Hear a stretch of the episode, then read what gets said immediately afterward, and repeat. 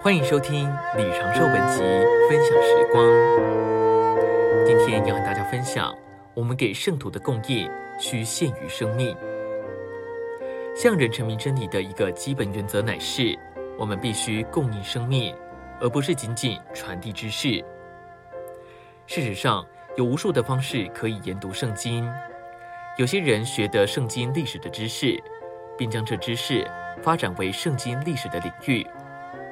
另有些人学到圣经的地理，并将这知识扩大为圣经地理的领域。还有人或许依照他们的倾向，建立他们自己研读圣经的领域。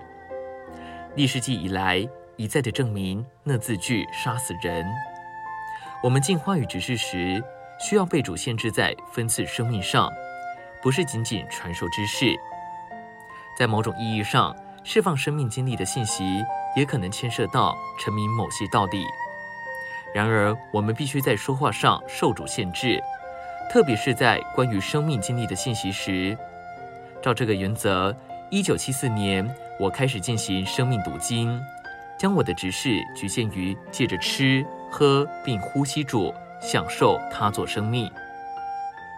在主恢复里的执事，其主要负担不是传授知识，乃是分赐生命。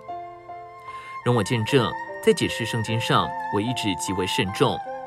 虽然我从弟兄会学到许多关于预表和预言的事，但我一直受限制，不出版我从他们所学到的许多事，因为这对圣徒经历生命没有帮助，反倒会激发他们的思想进入毫无约束的状态，并引导他们进入纯知识的领域。一位弟兄释放信息，讲路加福音二十四章四十二到四十三节。主吃一片烧鱼的事，也许很想指出他头一次吃东西的事例，见于创世纪十八章八节。这样的论点不含任何与神的经纶有关的属灵意义，并可能把圣徒带到头脑的钻研、无意的讨论和争论之中。所以，我们必须严格的守住只限于生命的这项原则。今天的分享时光，你有什么摸着吗？